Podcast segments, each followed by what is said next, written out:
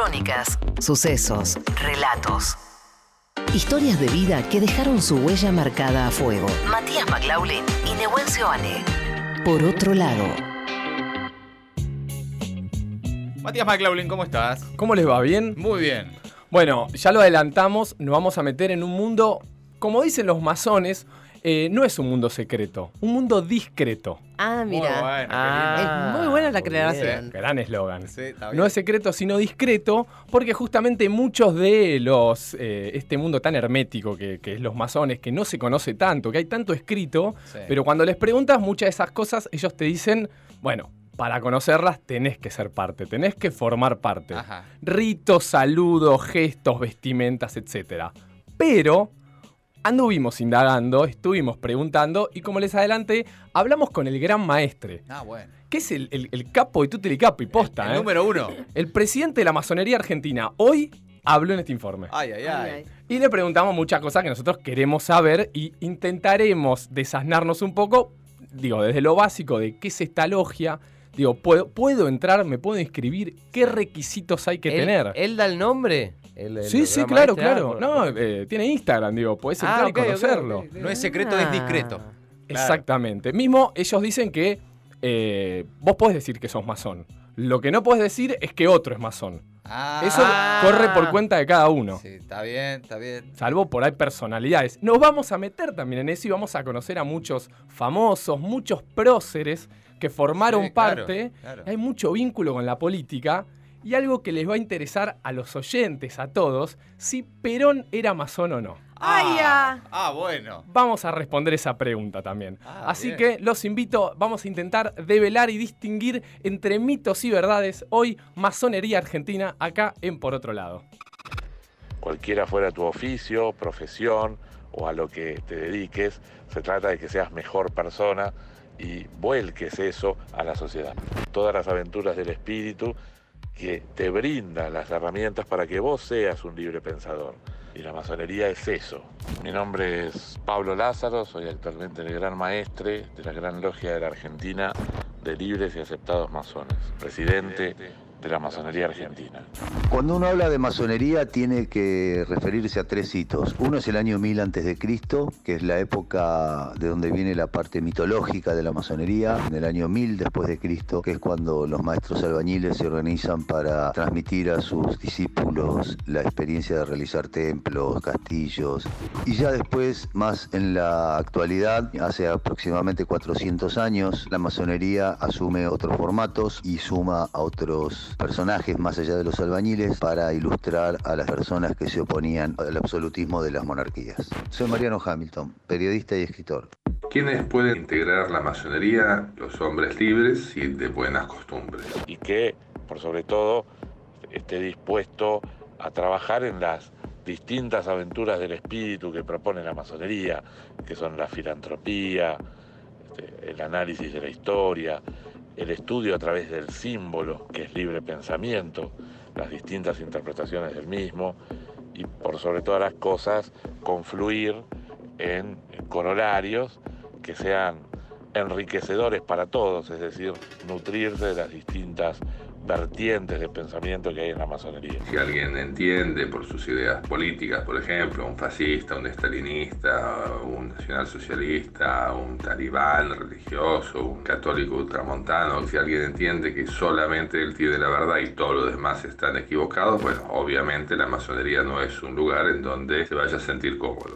Mi nombre es Pablo Mateo Tesija, soy abogado y soy el presidente de la Academia de Estudios Masónicos. Los masones fueron perseguidos a lo largo de la historia fundamentalmente por ser liberales y porque se oponían a la Iglesia Católica y la Iglesia Católica tenía una fenomenal máquina de propaganda y de promoción que hacía que los masones fueran muy mal vistos. Por eso los masones, más allá de apuntar a la iluminación, fueron personajes confundidos y sospechados de oscurantismo y durante mucho tiempo fueron perseguidos en diferentes sociedades.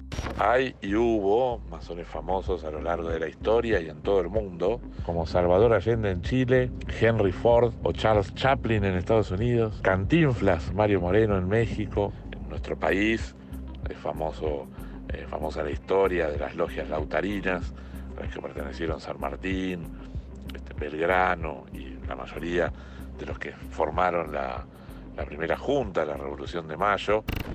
Tuvo muchos presidentes y funcionarios a lo largo de la historia. Perón, en el exilio, se inicia en la llamada Gran Logia Alpina de Suiza y cuando vuelve a la Argentina ya fue iniciado masón, trabajó fuertemente con distintos hermanos masones. Es muy difícil separar el mito de la verdad porque la masonería no tiene registros escritos, entonces mucho se reduce a la transmisión oral. Pero sí tenemos constancia de la intervención que han tenido los masones, por ejemplo, en la promulgación de la ley 1420 y también en la batalla de Pavón y también en otras cuestiones decisivas. En el caso de la vuelta a la democracia, la masonería trabajó fuertemente en el famoso abrazo Perón-Malvin. Eh, conformamos por primera vez un gobierno popular, después de muchos años de gobiernos que no han sido populares, y tenemos que defenderlos. Usted sabe que el peor enemigo de los gobiernos políticos han sido los políticos mismos. Ellos deben de estar de acuerdo y deben ser el elemento que consolide eso, el gobierno del pueblo. una logia llamada Unión Nacional número 206, que trabajaba en el Congreso de la Nación, acercó las partes. Las logias son el punto de reunión de los distintos masones que piensan distintos, la usina de ideas, la unidad operativa de trabajo que tiene la masonería argentina. Estas logias son para sus miembros, no es que sean secretas ni discretas, sino que son solamente para los que forman parte de ellas. Ser masón es una forma o un estilo de vida. Es una persona que está dispuesta a estar sentado al lado de alguien que está en las antípodas de su forma de pensar. De pensar. Muy interesante. Interesante, ¿eh? sí, sí, sí, Muy sí. interesante. O sea que es transversal también. Claro, totalmente. Bueno, ellos hablan mucho de este libre pensamiento. Por eso sí, digamos, cuando hablan que si tenés un pensamiento único, muy cerrado, muy fanático, la masonería no te va a servir. A ver, para los que vieron Los Simpson, los magios, Claro, Sí, sí, sí. para tener una idea, vieron que en Los Magios era una logia en donde había desde el señor Burns, que es multimillonario, hasta personas que no tenían un mango, un trabajador normal, por decirlo de alguna manera. Bueno, eh, si bien es un chiste, o lo comparamos con algo gracioso, eh, y los magios están representados en los Illuminati, estamos hablando que eh, los masones es un poco eso, digamos, todos por igual, ¿sí? No hay una idea eh, Claro. arriba de otra. Su vestimenta, por ejemplo, en general usan trajes de camisa blanca y trajes oscuros, pero tienen como una especie de delantal pequeño de diferentes colores que se ponen al ingresar a, a esta- a estas sedes, Ajá. en donde eso distingue el rango de cada uno, el gran maestre de los diferentes Ah, rangos ok, que hay. como Bien. cinturón negro, soy, soy cinturón negro. Totalmente, Claro, exactamente. Después hay mitos y verdades. Ellos tienen muchos saludos, ¿sí? Ajá. Porque justamente vos, cuando llegas a un lugar, no, no le decís hola, soy masón, si no querés. Pero tienen una serie de maneras de saludar, que obviamente no me contaron, porque las pregunté, eh, una manera de saludar que si la otra persona es masón, lo identifica. y así Ah, ellos, tipo, Tipo código, bien. código, en el Ah, mundo entero. Como cuando te hacían cosquilla, cuando te daban la mano y te hacían cosquilla en, en- en la, En la palma de la mano que quería decir que querían coger. Exactamente. No sé si era Bueno, mismo, pero bueno, pero era, Sí, eh, había es un código, es un había código. Un es un código, claro. Está bueno Está para que la gente entienda, está muy Sí. bien. Eh, Para, después- te- Claro, porque vos no entras, perdón, no entras a una reunión y decís, che, ¿hay algún masón acá No, también? sí. No, claro. No. Tiene que haber algo ahí. sí. Claro, no, no es soy de Sagitario, no es soy de Sagitario. No, Eh, ¿Mujeres? no hay mujeres. Ah, no hay. No, hay. No se, hay ¿No mujeres. se permiten? No, por ahora no hay mujeres. No. Mirá, Eh, sí, eso es un tema. No hay mujeres masones. No, Mira, casi Po- como la po- CGT. ponele, faltaría el cupo. Por ahí son masones en la CGT. por eso. Claro, claro. Y no, y no lo sabemos. Sí. Bueno, uno de los grandes masones es Sarmiento también, como el- uno de los padres de los masones. Eh, mismo, eh, acá lo tenía el dato, sí, Sarmiento renunció a la presidencia de la masonería cuando fue presidente del país, por Mirá, ejemplo. Mirá vos. Hay mucho vínculo entre la política, Sí. o más que nada antes, digamos. Ahora podemos decirle, no quiero decirle que está en decadencia, pero por ahí no se encuentra tanto. Como antes, digo, la primera junta, los próceres que escuchábamos, Sí, claro. eran, Bueno. la mayoría eran masones. Bueno, Leandro Santoro en campaña, que fue muy comentada, se publicó una foto ahí en la sede de la masonería argentina. Exactamente. Y en la noche de los museos se puede ingresar a la sede de los masones y es interesante, ¿eh? digo, yo he visto varios videos, es interesante por dentro. Obviamente hay lugares donde hacen ciertos ritos, que tampoco me quisieron contar, de iniciación y demás, eh, que es en determinados lugares. eh, que eso no puedes pasar. Pero entrar, ver las banderas, ver cómo se sientan ellos, cómo debaten, es muy Si no interesante. entendí mal, choca esto, digamos, la masonería choca con la religión.